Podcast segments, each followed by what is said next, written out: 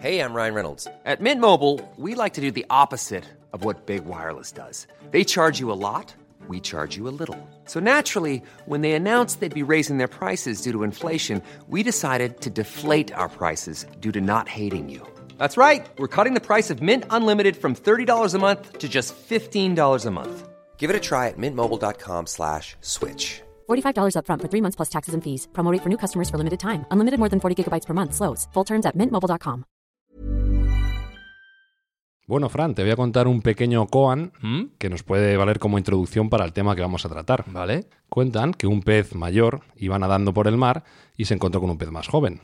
Y el pez mayor le dijo al joven, que fría está el agua. Y el pez joven le respondió, ¿qué agua? Ostras. Eh, Solo tengo una pregunta. ¿Qué es un koan? Es un cuento oriental pequeño y corto que puede hacernos pensar, como este podcast que pretende hacernos pensar. Buscamos los límites de la ciencia, el futuro de la tecnología, el alcance de la mente humana. Esto es Mindfacts.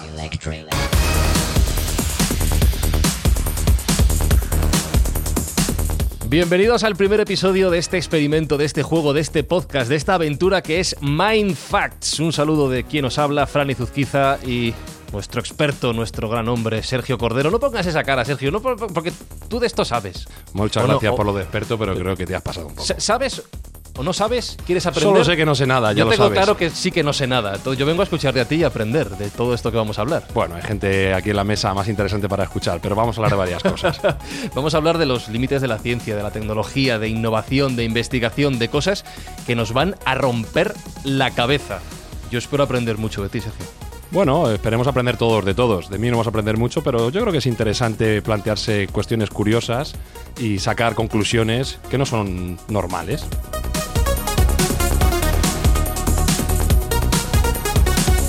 A este podcast hemos venido a aprender y también hemos venido a ayudar. Tenemos que darle las gracias a Juguetos Parque Sur porque apoyan este proyecto, este Mindfacts que arranca ahora. Si no conocéis juguetos, más vale que os acerquéis porque tenéis un montón de juguetes de entretenimiento para los niños para que aprendan, para que se desarrollen y para que hagan crecer sus mentes como haremos en este podcast. Pero además, Sergio, cada mes aproximadamente de este Mindfacts va a tener una buena acción asociada. Eh, ¿Con qué vamos a empezar? Sí, este es un podcast que tiene un trasfondo benéfico y en este mes, que estamos cerca de las Navidades, pues nos hemos planteado que todos los niños deben tener sus juguetes. Entonces vamos a mandar un recordatorio importante tanto a Papá Noel como a los Reyes Magos para que no se olvide este año de llevar juguetes a los niños de Santa María del Parral, la casa de acogida de Cáritas que está en Aravaca, y que todos ellos puedan disfrutar pues de juguetes nuevos. Papá Noel y los Reyes Magos, que repito, si quieren encontrar regalos guays, se tienen que dar una vuelta por Juguetos Parque Sur. Hiring for your small business? If you're not looking for professionals on LinkedIn, you're looking in the wrong place. That's like looking for your car keys in a fish tank. LinkedIn helps you hire professionals you can't find anywhere else, even those who aren't actively searching for a new job but might be open to the perfect role. In a given month, over 70% of LinkedIn users don't even visit other leading job sites. So start looking in the right place. With LinkedIn, you can hire professionals like a professional. Post your free job on linkedin.com/people slash people today.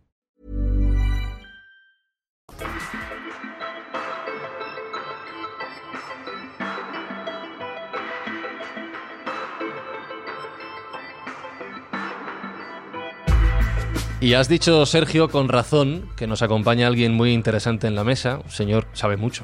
Sabe muchísimo. mucho. Lo cuenta muy bien también todo lo que Lo sabe. cuenta estupendamente. Y su cara me suena bastante. Eh, A ver, háblame, señor. ¿Qué tal, Frank? ¿Qué tal, Me- me Sergio? Suena, me suena su voz. Me suena. ¿Qué, qué momento Sí. para entender si estamos en esta realidad o estamos en otras? Antes de, antes de eso te iba a preguntar, ¿eres Jesús Callejo, verdad? O, Yo o creo no, que e- por o la, no voz, la eres? voz me delata. Sí, ¿no? Soy Jesús Callejo, el mismo que viste y calza. Y compartimos, además, tú y yo, un programa que se llama La Escóbula de la Brújula. que tú diriges y que un servidor Y presenta. presentas. Eso es. Eh, estamos aquí reunidos los tres con Alberto Espinosa, que está llevando los mandos técnicos, que tiene un micrófono y al que yo le he pedido que haga preguntas y comente porque le encantan estos temas. Me mira con cara de yo no voy a hablar mucho, pero ya se lanzará ya. Para hablar de, como decía, muchísimos temas que, que van más allá de nuestras mentes y queremos aprender. Pero antes de arrancar, Sergio, estamos reunidos aquí por algo que nos conecta a todos, eh, aunque tú y yo no le hemos conocido. Jesús sí, mucho. Por desgracia no, pero bueno, para mí ha sido como un padre espiritual y si estamos aquí en gran parte es por él y quiero rendir homenaje y que este podcast vaya dedicado a la memoria de Juan Antonio Cebrián, cuya encarnación en la tierra es este señor que, que está en la izquierda, Qué gran en valores y en conocimientos. Decías tú que te abrumaba lo despertó, me abruma que me digas eso. Es verdad que Cebrián ha sido un maestro para todos. Yo tuve la suerte de conocerle e intentado aprender pues muchas cosas que, que me enseñó, no solo por sus palabras, por sus gestos, por sus actos, sino sencillamente por esa presencia que era muchas veces una omnipresencia. Es decir, cuando te encuentras a un auténtico profesional, a un auténtico maestro, se reconoce. Y desde luego, pues en nuestro programa en la Escuela de la Brújula, pues intentamos reflejar pues aquello positivo que es mucho que yo aprendí de él, pero por supuesto, pues marcando distancias, diferencias y personalidad, porque no todos los programas tienen que ser iguales, no deben ser iguales. Desde luego un referente, Cebrián, para todos nosotros. Grande donde los haya.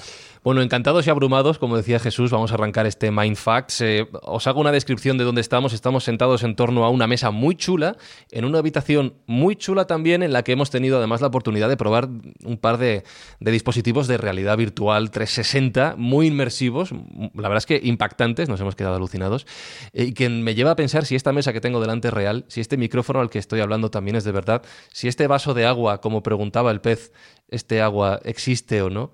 ¿Vivimos en una simulación o todo esto que estamos viendo delante existe realmente? Pues gente más inteligente que nosotros, bastante más, propone que solo hay una posibilidad entre 100.000 millones de que no estemos en una simulación. Con lo cual, lo más probable es que sí, estemos en una simulación. A ver, repito, una entre 100.000 millones de que no. Una entre 100.000 millones de que no estemos en una simulación. Que eso es un poco como cuando hablan de las posibilidades que tienes de que te caiga un meteorito o que te toque la lotería, ¿no? Algo parecido. Pues en este caso te tendría que caer el meteorito a la vez que te toca la lotería para no estar en una simulación. O sea, que todo es mentira. No, es simplemente simulado. Vale, ya me ha roto la cabeza por primera vez. Eh, a ver que yo me entere. Me estás diciendo que los entiendo que son científicos, dices Sí. gente que sabe mucho, hay mucha gente que sabe mucho más que yo, pero vamos, eh, yo estoy el último en el ranking. Dicen que todo esto que estamos viendo no es mentira, no es realidad, sino que es inventado por alguien. Es una ficción.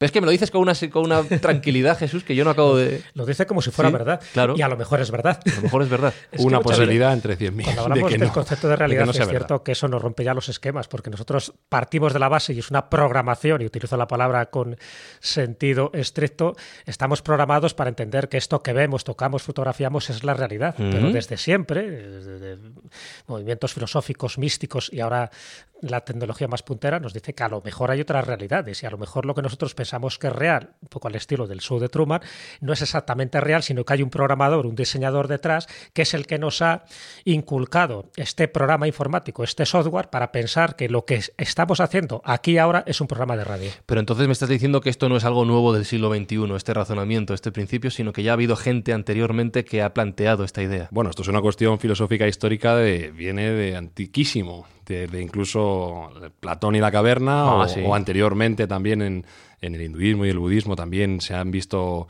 este tipo de posibilidades de que estemos viviendo un teatro o una representación de lo que es la auténtica realidad, que no estemos en la realidad real. Si nos vamos a- al siglo XXI ya, siglo XX, siglo XXI, empezamos a ver que se puede engañar a los sentidos. Por ejemplo, un ejemplo claro son los videojuegos. Hace 40 años, el primer videojuego, el Pong, eran dos rectángulos y una pelota. Si vemos un videojuego 40 años después, por ejemplo, el Assassin's Creed o cualquier FIFA, cualquier juego de última generación, ya está muy cerca del fotorrealismo, cerca de engañar claramente a nuestros sentidos. Y Bueno, tengo que decir que, que con estas gafas de realidad virtual que hemos, que hemos probado, hemos visto un vídeo eh, que simula que estás montado en una montaña rusa y sientes en cierta manera, no de la misma forma, claro, pero sí sientes de cierta manera sensación de velocidad, sensación de vértigo. Claro, tu cerebro está siendo engañado. Piensas que estás en esa, en esa realidad que no estás. Con lo cual, eh, si la humanidad sigue evolucionando y la tecnología sigue evolucionando, llegará un momento en que la realidad y la ficción serán indistinguibles. Y este es el punto de partida para la teoría de la simulación. Hay una teoría. Hay una teoría. Vale, claro. Y la yo- teoría, Yo sé que tenía unas gafas, pero a lo mejor llevamos gafas, puestas unas gafas ahora y no, Claro, no lo sabemos. La teoría la- la- se le atribuye a Nick Bostrom, que es un científico y filósofo de Oxford, eh, muy reputado, con un montón de libros publicados, uno de ellos que se llama Superinteligencia. Recomiendo a los presentes en la mesa y a todos los oyentes que lo intenten leer, aunque es bastante humillante para la inteligencia propia, porque es un libro muy complejo. Pero bueno, Nick Bostrom lo que viene es a plantear un trilema, tres posibilidades. Hay una de las tres que tiene que ser ciertas y, de, ahí, nace la teoría de la simulación. La primera de las posibilidades es que la raza humana o cualquier otra civilización posthumana que haya avanzado un sistema eh, tecnológico muy avanzado eh, no cree simulaciones a futuro. ¿Vale? Esa es la primera posibilidad, que la teoría, la, raza humana futura o civilizaciones humanas poshumanas no creen simulaciones porque no sean capaces. Si esta posibilidad es verdad, quiere decir que la raza humana está condenada, que no va a llegar a un punto de evolución tecnológica en el cual sea capaz de crear simulaciones. Con lo cual, si esta posibilidad es cierta, mal para nosotros como raza. Bien. La segunda posibilidad es que la raza humana futura o una civilización poshumana sí tenga posibilidades tecnológicas de crear esas simulaciones, pero no tenga interés, por lo que sea, porque éticamente le parezca reprobable o porque consideren que carece de gracia, que no tiene ninguna gracia crear simulaciones, que no lleva a ningún lado, y entonces no se haga. Y la tercera posibilidad es que estemos en una realidad simulada. Porque si ninguna de las dos anteriores se cumple, es decir, si la propia humanidad tiene posibilidades en el futuro de crear simulaciones y tiene interés en hacerlo, pues lo más probable es que haya miles de millones de simulaciones y nosotros seamos una de ellas, por estadística, por probabilidad. Simplemente seamos una simulación, no seamos la realidad real. ¿Tú, tú eres capaz de seguirle, Jesús? A mí ya me está costando. ¿eh? Hasta ahora sí, pero sé que esto rompe esquemas. Por Totalmente. al principio, porque nuestra programación mental desde que nacemos, dentro de una cultura occidental como la nuestra y una cultura cristiana como la nuestra, no nos han enseñado esto. Nos han enseñado que lo que vemos es lo real y que todo lo demás pues forma parte pues de la religión, de la teología, de la mística y bueno, y de unos cuantos pues eso, eh, zumbados que han tenido contacto con otras realidades pero que no se les asimila dentro del rebaño. Lo que está diciendo Sergio Cordero es que a lo mejor los raros son los que piensan que esto es real y los que están en la verdadera verdad son los que pensamos que a lo mejor es todo un diseño programado de alguien. Pero claro, cuando hablamos de alguien, para mí esto es lo más interesante y ahora quiero que, Sergio continúe su, disertación, porque si estamos programados por alguien, ¿qué metemos? ¿El concepto de Dios? ¿El concepto de extraterrestre? ¿El concepto del gran arquitecto del universo? Bueno, es muy interesante porque la teoría de la simulación es consecuente y se lleva bien con casi todos los teoremas filosóficos de antaño. Pues se lleva bien con la teoría de la caverna de Platón, se lleva bien con el hinduismo, con el budismo, se lleva bien con las religiones. Sería un poco explicativo de todo, incluso con el Big Bang. que podría ser el Big Bang sino el inicio del programa? Cuando de la nada como cuando enciendes Windows, ¿no? Como cuando enciendes el Windows, cuando, cuando le das el botón de encender el ordenador y ves la primera, el primer fogonazo de la pantalla, eso sería el Big Bang.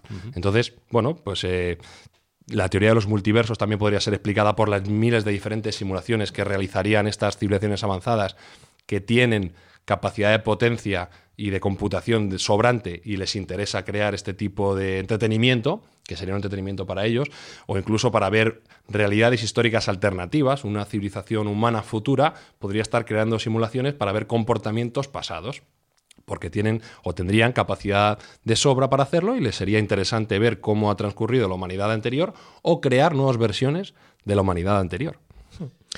Hombre, hasta aquí, fíjate que lo que me recuerda es una película. Sabes que muchas veces los oyentes y todos los que estamos aquí tenemos siempre esas referencias cinematográficas. Entonces hay una película que en parte toca esto. Digo en parte porque todavía es mucho más complejo lo que está diciendo Sergio, que es nivel 13. O sea, nivel 13 pasó desapercibida porque se estrenó el mismo año que Matrix, el 1999. Pero bueno, el protagonista, en fin, a través de, unas técnicas, pues él puede, estamos hablando de Los Ángeles de los años 90 y él puede trasladarse a Los Ángeles de los años 30, es decir, se convierte en un avatar, pero cogiendo la conciencia de uno de los personajes de los años 30 y él vive en una realidad que es la de Los Ángeles de los años 30, donde todos los demás saben que viven en los años 30, pero él sabe que es un personaje de los años 90 que se ha inmiscuido en ese espacio-tiempo. Entonces es muy curioso porque ahí entra también ese concepto de los avatares, de la transferencia de conciencia y de que a lo mejor incluso ese año real o esa época real, que son los años 90, a lo mejor también es una simulación. Es decir, él está dentro de una simulación de los años 30, pero a su vez, en, la época que él vive también puede ser una simulación y se plantea así en la película. Entonces, la película es muy interesante porque forma parte también pues, de esas series como Dark City, también me encanta, ¿no? Pero siempre ves, hay una serie de personajes extraños que son los que controlan, son los que mueven los hilos. Eso para mí es lo inquietante, porque una cosa es que despertemos, como le pasa al Coan, al, pequeño cuentecito este que dijo del pez, que no es consciente de que está en el universo, imagínate que alguien despierta y se da cuenta de que realmente esta realidad no es la realidad que nosotros pensamos. Entonces, ¿quién nos ha programado? ¿Quién es el que está detrás moviendo los hilos? Y ahí está esa parte filosófica que decía Sergio, que me parece interesantísima. Por eso se han devanado los sesos, tanto Platón, bueno, incluso antes de Platón. Eh, incluso el Vedanta, dentro de los textos hindúes, que son para mí los más antiguos, ya se planteaban esto. Cuidado, que a lo mejor esto es no forma parte de la creación de un dios tal como se entiende en los libros clásicos, ¿no? como en la Biblia y el Corán, sino que a lo mejor es un dios minúscula que está jugando con nosotros a ser un Dios creador y nosotros nos lo hemos creído, que también, por cierto, forma parte de otras películas, ¿no? Como Los Hombres de Negro, ¿te acuerdas que al final hay una terminación donde se les ve metido en una casilla y, donde están esperando a su creador, que es el que abre la puerta de la casilla para adorarle? Bueno, ves un poco las... Para mí es lo que me interesa de este tema, porque va más allá de la tecnología. Nick Bostrom, desde luego, lo que pone es el dedo en la llaga de algo que ya se, ya se estaba poniendo, pero lo pone desde el punto de vista filosófico, porque él es filósofo, pero desde el punto de vista tecnológico, y eso es lo que le quiero preguntar ahora a Sergio, me imagino que se habrán hecho modalidades al estilo de los SIN, de ese juego, ¿no? De tú juegas con tus personajes, pero se habrá hecho alguna prueba para saber dónde están las interferencias, dónde están los fallos y dónde están los guiños, como pasaba en Matrix, para darnos cuenta de que estamos en una realidad simulada. Bueno, eh, como tú bien dices, el cine ha tratado muchísimo esta temática. Eh, nivel 13 es una película de culto. También los Matrix. Lo que pasa es que Matrix explicaría esta simulación desde un nivel inferior. Porque en Matrix lo que se simula eh, son las experiencias directamente en los cuerpos humanos.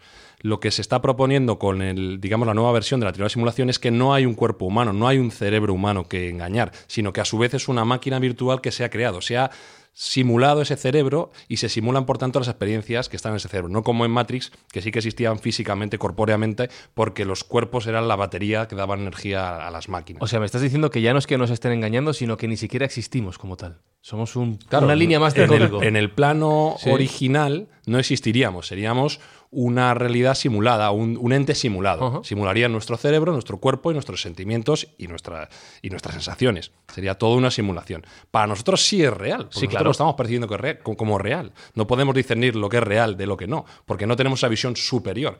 Como se me, viene a la cabeza el ejemplo que ponía Jesús de Planilandia en varios ah, de sus entradas, donde los entes bidimensionales no podían ver la tridimensionalidad. Pues esto sería un poco lo que nos pasaría a nosotros que no podríamos ser conscientes de esa eh, dimensión superior donde estarían los creadores o aquellos que juegan con nosotros, de los cuales somos sus sims, que podrían ser dioses o podrían ser extraterrestres o podrían ser nuestros propios descendientes humanos futuros.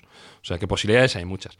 Y en el cine se ha tratado también en Desafío Total, eh, que también es otra, otra fórmula de simulación en las dos versiones, la, para mí la buena es la, la de Paul Verhoeven, la de Schwarzenegger en Origen también, de Nolan, que para mí es un peliculón tremendo, donde se trata la simulación dentro de la simulación, el sueño dentro del sueño, y la versión patria, que sería Abre los ojos, de Amenábar. También, bueno, pues es un, toda una simulación y, ya se ha tratado tremendamente en el cine. En el, planto, en el punto de vista técnico, como preguntaba Jesús, sí se han realizado diferentes estudios.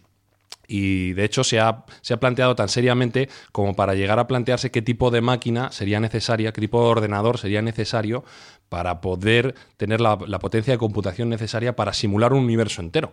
Porque no nos olvidemos que aquí estaríamos simulando un universo entero, o por lo menos la parte visible del universo. Esto también es importante, porque la máquina no tendría que simular todo el universo en todo momento, solo tendría que simular aquellas partes que estamos viendo, oyendo y tocando.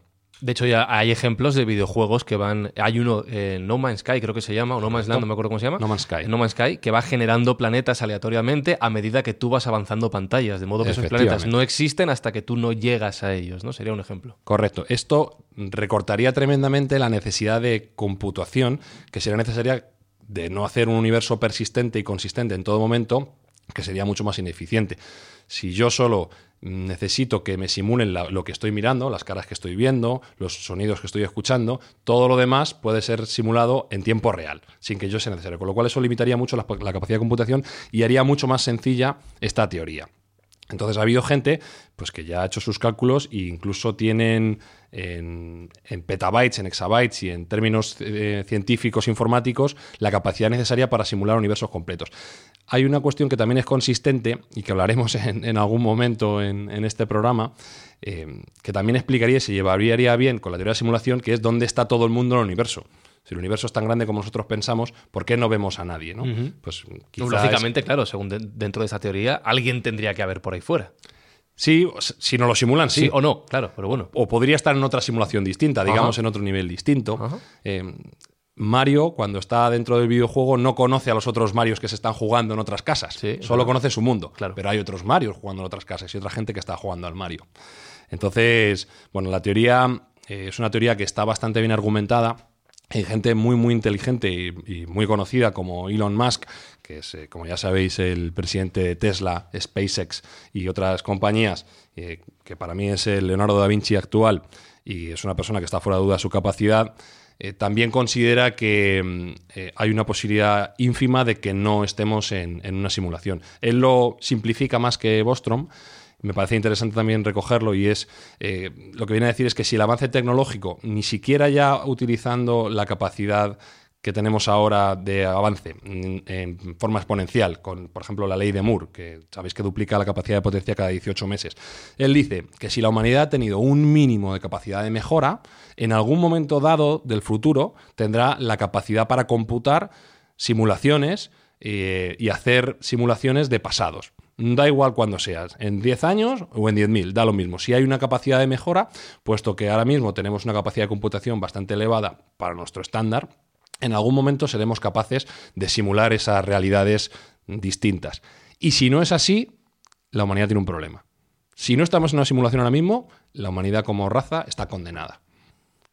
Con lo cual empezaríamos, si eso es así, si se puede hacer, empezaríamos un ciclo infinito de simulaciones dentro de simulaciones, de gente que crea simulaciones dentro de simulaciones a futuro. Correcto. tendría con la final. teoría del multiverso, claro. Sí. Porque muchas veces, fijaros que ya eh, el rompimiento de esquemas ya viene desde hace tiempo. Es Sí. decir, pensamos que vivimos en un planeta que está dentro de un sistema solar y este sistema solar está dentro de una galaxia. Pero luego te hablan de que hay miles de millones de galaxias. Bueno, de hecho, eso lo pensamos ahora, porque antes no se pensaba. Sí, no, pues te digo Claro, que ha sido sí, sí, paulatino. O sea, claro. bueno, por supuesto, antes se pensaba que, el- que la Tierra era el centro del universo. O sea, pero bueno, cuando hemos avanzado y ha aparecido Copérnico y Galileo, ya hemos entendido un poco más lo que es el funcionamiento de nuestra pequeña parte del universo, que es nuestro sistema solar, que es nada comparado con los cientos de miles de sistemas solares que tiene la galaxia. Pero es, pero es que a la vez hay cientos de miles de galaxias que compondría este universo. Pero es que vamos más allá. Es que habría cientos de miles de universos y el nuestro sería uno. Entonces, claro, si vas así, al final, claro, las neuronas te estallan. Totalmente. Y, y vas a lo sencillo. Dices, bueno, ya está, se acabó. Venga, yo creo Tengo que ir a hacer en la un Dios compra. único verdadero, dejarme tranquilo, en paz. Pues digo que esto es como una cadena muy interesante, porque en el fondo, y aquí en tronco, con el permiso de Sergio, en otra de esas teorías clásicas dentro de- del misticismo, ¿no? que, que todos estamos dormidos, que un poco lo que decía Calderón de la Barca, ¿no? Que, la vida es sueño y sueños son. Es decir, estamos dormidos, pensamos que estamos despiertos estamos representando una obra de teatro que nosotros ni siquiera eh, hemos escrito y que alguien, que es un director teatral, es un tramoyista y hay unas bambalinas, hay un telón, pues va diciendo cómo se tiene que desarrollar. Y nosotros pensamos que esto es nuestra realidad. Claro, y ahí entramos, ya digo, en otras posibilidades. Dice, vale, esta es como una realidad que controlamos, más o menos controlamos, pero sabemos que hay otras realidades paralelas. Que eso explicaría, por otra parte, incluso los fenómenos paranormales. Esas cosas que no entendemos ahora, dice, bueno, ya está. Son intersecciones, son guiños, son interferencias dentro de la interfaz. Y- donde incluso entra- fallos podrían ser Y también. fallos, claro. Fallos de la Matrix. Podría ¿Cómo se ser llamaban las Matrix? lo que se El- llama en informática glitches. Los glitches, sí. el déjà vu, ¿te acuerdas en Matrix cuando había un déjà vu que decías, Sí. esto mm, parece que aquí falla, hay un fallo de programación? Efectivamente, había un fallo de programación. Es lo que te preguntaba, eh, Sergio. Si podemos detectar fallos de programación, o sea, vamos a partir de la base, para, que los oyentes un poco no se vuelvan locos antes de tiempo, que estamos en una simulación. Entonces, ¿cómo somos conscientes de que estamos en una simulación? ¿Cómo podemos despertar para darnos cuenta de que estábamos dormidos? Bueno, ha habido gente también que lo está intentando y, está intentando, primero, darse cuenta de que estamos en una simulación y escapar de ella. ¿vale? Concretamente hay un personaje que se llama George Hot, que es un, bueno, un chaval joven, radicado en Silicon Valley, que ha creado varias empresas eh, una de las cuales habéis tenido la fortuna de probar y es el sistema de conducción autónoma. Ah, sí. Hombre, sí. Qué gran programa Sí, señor. La. El sistema de conducción autónoma que compraste en la escóbula es de este caballero, George Hot, que es un chaval joven y que tiene, entre otros méritos, eh, ser el primero que rompió la seguridad del iPhone y fue el primero también que rompió la seguridad de la PlayStation 3 a Sony. O sea que tiene varios amigos en varias empresas. Bueno, pues este chaval, que está bastante obsesionado con la teoría de la simulación también, quiere romper y quiere de- despertar, ser un Buda del siglo XXI, porque al final Buda es el iluminado, el que despierta, el que, el que se levanta de esa realidad. ¿no? Eh, y él está intentando por todos los medios, junto con otros mm, emprendedores de Silicon Valley, que me consta que están pagando incluso a científicos para que demuestren que estamos en una simulación y cómo podemos escapar de ella, eh, George Hotz está intentando buscar glitches.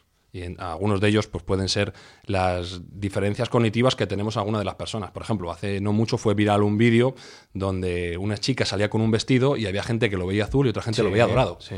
Entonces esto podría ser un glitch de programación, porque no, no- no tendría sentido que unos una parte importante lo viera de un modo y otra parte lo viera de otro, sino que bueno, pues po- podría ser que, que no estemos programados de- del mismo modo.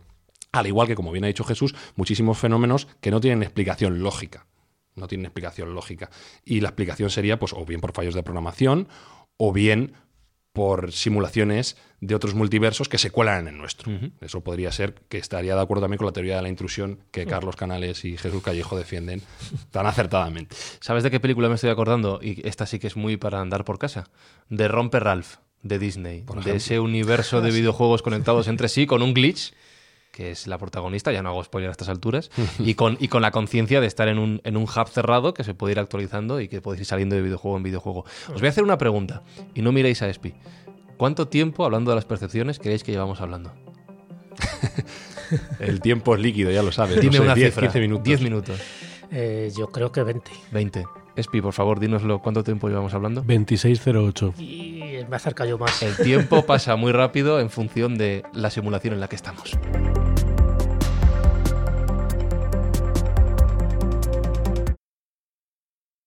Hay un montón de cuestiones que, que preguntar a, a Sergio, hasta donde seas capaz de, de responder dentro de tu conocimiento sobre la simulación en la que supuestamente vivimos, según nos has dicho al principio del programa. Pero claro, la primera pregunta que me viene a la cabeza es, antes has hablado, has hablado de un trilema, tres opciones. Si nos ponemos muy mm, estrictos, podríamos pensar que cada una de esas opciones tiene más o menos un 33% de probabilidad de ser correcta. ¿no? Sin embargo, a una de ellas, según los estudios que, que has mencionado al principio, se le está dando un 99,999% de probabilidades de ser cierta, que es que sí, que estamos en una, en una simulación. ¿Cómo se ha llegado a esta conclusión? Bueno, es una cuestión de probabilidad.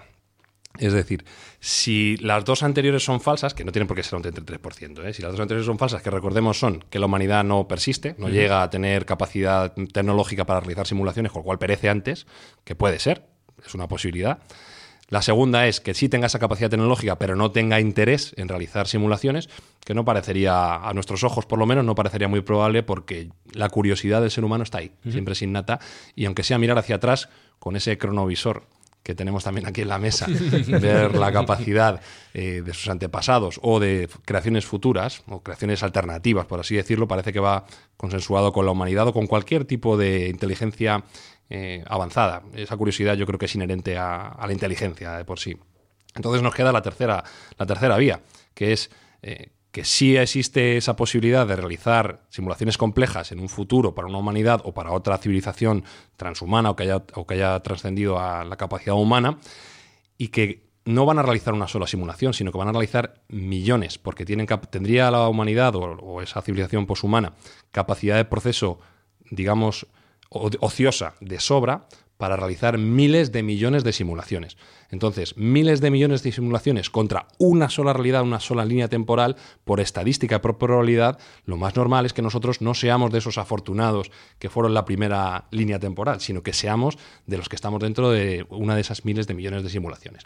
Y hay otra idea que has lanzado que entronca con, con conceptos filosóficos, religiosos, que es el de la humanidad está condenada si esto de la simulación no es cierto. No voy a decir real porque entonces ya nos metemos en juegos de palabras, pero que la humanidad está condenada. Estás hablando de la búsqueda de la, de la eternidad, de, de, la vida eterna de alguna manera, del sobrevivir eh, por, los por todos los tiempos. Eh, y sin embargo me llega la pregunta de si realmente estamos en una simulación, que está dentro de una simulación si quieres, todos los niveles que te dé la gana, hay un momento en el que tiene que haber un primer nivel, ¿no? El, origen, la, película, el, el, primer nivel de origen, ¿no? Tiene que haber algo más o menos real.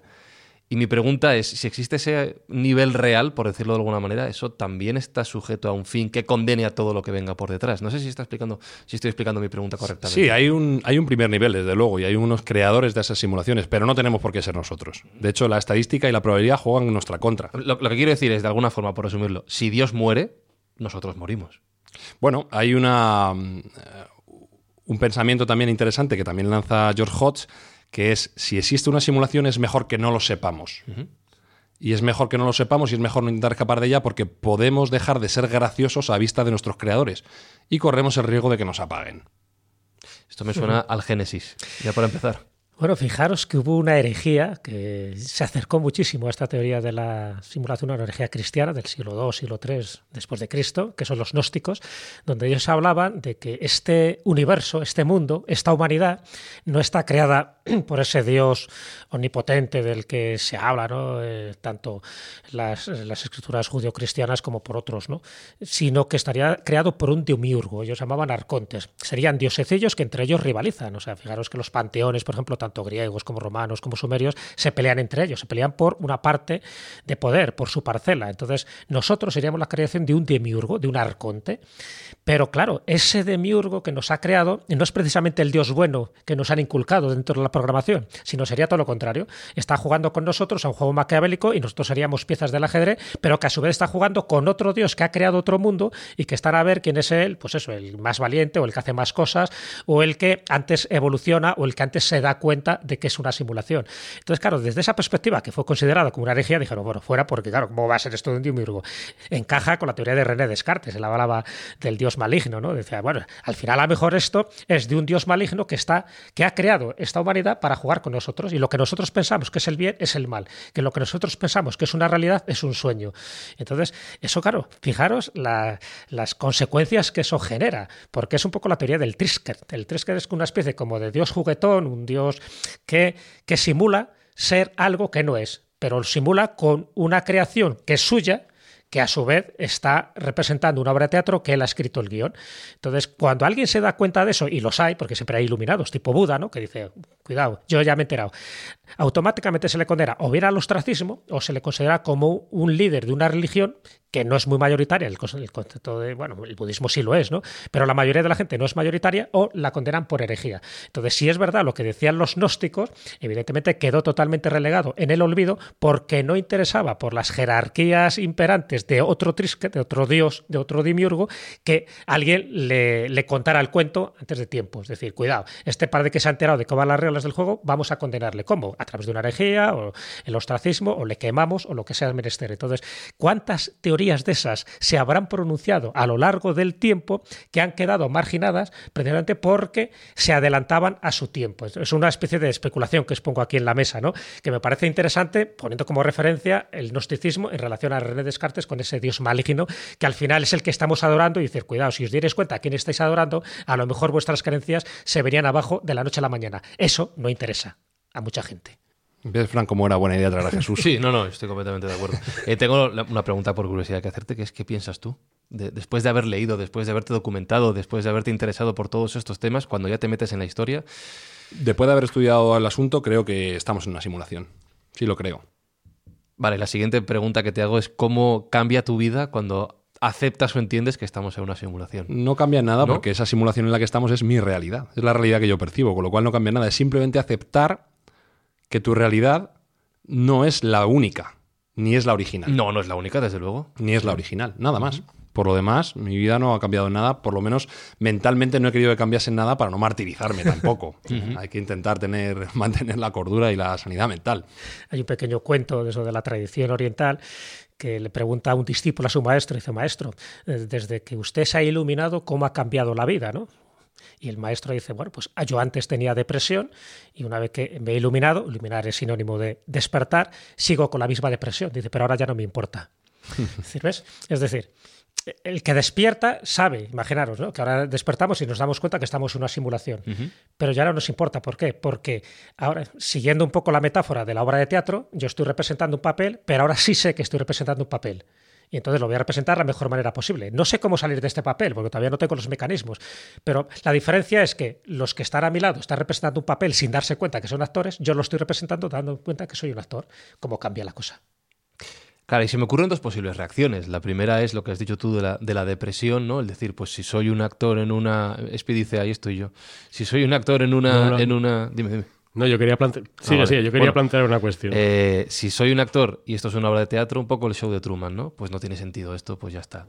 ¿Qué más da? O la segunda, que es la que tú apuntabas antes, Sergio, es si yo sé que estoy en una simulación, voy a intentar salir de ella. Voy a intentar salir de. o, o- o- o morder la manzana prohibida, ¿no? Bueno, hay otra, hay otra posibilidad y es entregarse a la simulación. Es decir, no tengo por qué salir de mi realidad. Lo asumo, lo conozco. Ah, pero el ser humano con rebelde, claro. Esto estaría entroncado, por ejemplo, con el estoicismo también, la filosofía del estoicismo, donde se desarticula un poco el mito del libre albedrío. Y uno se resigna a lo que venga, y ya está, y lo asume con, con naturalidad. Eh, yo sé que no estamos en una simulación porque el hecho de que un técnico de sonido quiera hacer una pregunta rompe el código entero, pero bueno, Espi. Y si- es que si lo estamos viendo desde una perspectiva mega humana en la que somos mega importantes y esto no fuera una cosa articulada, sino un sueño, y si es un ser superior y somos todo un sueño y el día que se despierta hace como una pompa de jabón, se acabó. Claro. Y no está Eso articulado. lo decía Borges. Jorge Luis Borges tiene cuentos donde van esas. Si somos un sueño del creador, ¿qué pasa cuando ese creador, como decía también antes Fran, si, si ese Dios muere, nosotros morimos también con él? Pero si alguien deja de soñarnos, nosotros desaparecemos, porque ya no somos el fruto del sueño de ese que nos está soñando. No deja de ser una simulación. Un sueño vívido es un- una simulación más. Claro. Entonces, no sabemos, muchas veces no somos capaces de discernir cuándo es sueño y cuándo no. Con lo cual es una posibilidad más. Al final, nosotros estamos intentando articular la simulación bajo un cariz tecnológico. Cuando no existía la capacidad tecnológica era más místico. Puede ser un sueño o puede ser otro concepto que todavía no hayamos logrado alcanzar. Pero lo que sí parece claro es que del trilema que propone Bostrom, la más probable por estadística, vuelvo a repetir, es la tercera de las posibilidades de que sí estemos en una simulación. O eso, o como bien decía Elon Musk, la humanidad está jodida. A mí no me extrañaría ese, último punto, ¿eh? Hay una vuelta de tuerca que lo planteó Bertrand Russell hace tiempo, que él hablaba de la Tierra de cinco minutos. Dice, ¿qué es eso de la Tierra de cinco minutos? Bertrand Russell, además de ser un gran filósofo, era también un gran científico. tocó prácticamente todos los palos de su momento. Bueno, y en los años 20, creo, es cuando él establece esta teoría como una especie de divertimento, de juego. Le gustaba también hacer koans, pero desde un punto de vista mucho más científico. Y decía que la Tierra de cinco minutos es... de- ¿Quién te dice a ti? O sea, no hay ninguna improbabilidad de que la Tierra no se haya creado hace cinco minutos y lo que ahora tenemos son recuerdos falsos. Es decir, ¿quién te dice a ti que esto que estamos haciendo ahora no es un programa de radio, sino que estamos pensando desde hace cinco minutos que estamos haciendo un programa de radio, se nos ha puesto una serie de, de programación y, y estamos pues jugando a hacer un programa de radio. No pasa nada, porque dentro de cinco minutos se vuelve a reprogramar. O sea, el universo se vuelve Como a la encender memoria de un pez. Y volveríamos otra vez a hacer lo mismo. Entonces, bueno, lo, lo especulaba y me parecía simpático, ¿no? Porque eh, te- no deja de ser un koan, lo que pasa es que en lugar desde la vertiente oriental más mística, lo haces de una vertiente más occidental, más de, de polímata, como era este hombre, ¿no? Que lo conocía todo y lo planteaba y la gente se quedaba así como diciendo, pues, no, vamos a cenar mejor, que esto ya me está doliendo la cabeza. Y hay gente que prefiere tener la ignorancia selectiva, ¿no? Ellos mismos prefieren ser ignorantes para no complicarse la vida o para no simplemente plantearse y que tengan una, una existencia más placentera porque al final esto pica y al final Claro. esto te quita horas de sueño también, el pensar que puede ser y que no puede ser real. Pero creo que es interesante. Y si aceptamos, si los científicos aceptan que vivimos en una simulación, o si trabajan con esa hipótesis, mejor dicho, ¿cómo puede ayudar esto a conocer mejor el mundo, el universo en el que vivimos, a desarrollar nuestra tecnología, nuestra ciencia? ¿Cambia algo en ese sentido? Bueno, puede cambiar en el ámbito de aceptar mejor las cosas como vienen y no tener eh, ese prurito que el budismo también ha reflejado de no aceptar la realidad como es y creo que puede hacernos más felices. Sí que lo creo. Sí, además si seguimos un poco eh, la- esa filosofía más que religión del budismo, cuando Buda despierta, y fijaros que Buda al principio era un príncipe, Sakyamuni, en fin, él sale de su palacio para ver lo que hay en, en la otra parte de la realidad, porque él vive una realidad también simulada de lujos, de placeres, pero luego se da cuenta que hay enfermedades, que hay muerte, en fin, que hay gente que está en la más absoluta indigencia. Entonces, a partir de ahí, se le plantea una primera fase, es decir, voy a meditar a ver si realmente esto es verdad. Es cuando se pone debajo del árbol body, se tira ahí un tiempo prudencial y despierta. Y cuando despierta tenía dos opciones, es decir, les cuento a esto, esto es como cuando levantas el velo dices, otra de las metáforas, cuando levantas el velo dices, lo que decía Blavatsky tanto, te das cuenta de la realidad. Pero claro, llega un momento en que dices, esto solo cuento a mis coetáneos, a mi gente, a mis vecinos, o les dejo, porque no me van a creer, me van a matar, me van a correr a gorrazos. Entonces Buda dice, se lo voy a contar. Y además se lo voy a contar en cuatro cosas muy sencillas que son las cuatro nobles verdades. Y la primera noble verdad es, el hombre sufre, y claro que sufrimos, fíjate, vivimos, nos morimos. Dice, yo os voy a decir cómo quitar ese sufrimiento porque sé cuál es el origen del sufrimiento, que es el deseo, que es el apego. Y la quita, ah, sí, sí, es verdad. ¿Y cómo lo quitamos? Entonces es cuando da el octuple sendero, que sería la cuarta noble verdad, y te dice lo que tienes que hacer. O sea, él te da como un manual de lo que tienes que hacer. Lo que pasa es que ese manual, la mayoría de la gente no le ha hecho caso, la otra mayoría no lo ha entendido y la otra mayoría le da exactamente igual. Pero bueno, para que veas que la gente que se despierta te da como una sinopsis, lo que está ahora haciendo Sergio en este podcast. Te dice, estamos en una simulación, yo estoy convencido, yo también, ¿eh? yo también estoy convencido.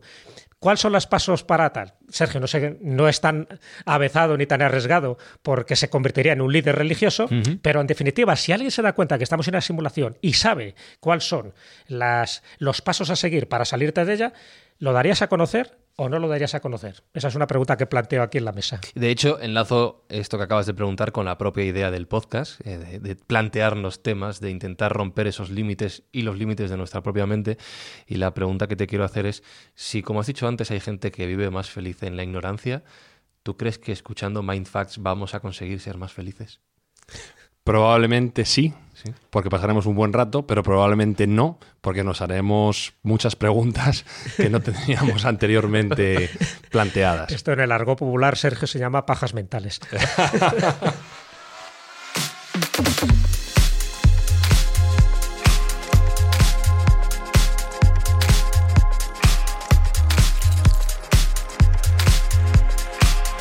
Dicen que el técnico de sonido es el primer oyente de cada programa. No le voy a preguntar a Espi su opinión, porque sé que le ha gustado lo que hemos hablado, pero sí quiero hacer contigo una especie de resumen de qué hemos aprendido hoy.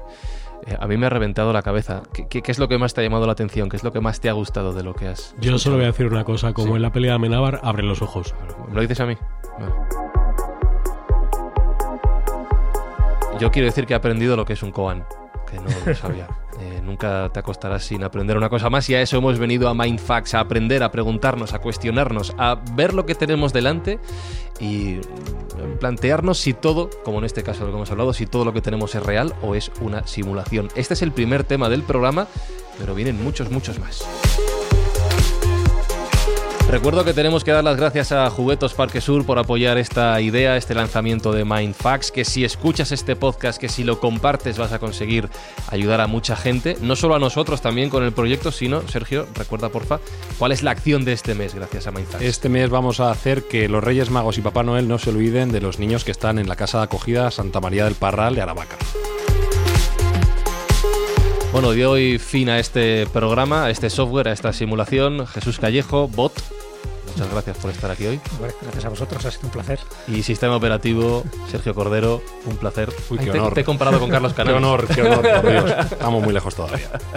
un saludo de un servidor de Frank quizá Alberto Espinosa, a los mandos técnicos. Esto ha sido Mindfax. Si os ha gustado, hacednoslo saber a través de los mensajes en Evox, en Apple, en Spotify, en Google. Nos encuentras en redes sociales, donde quieras. ¡Chao!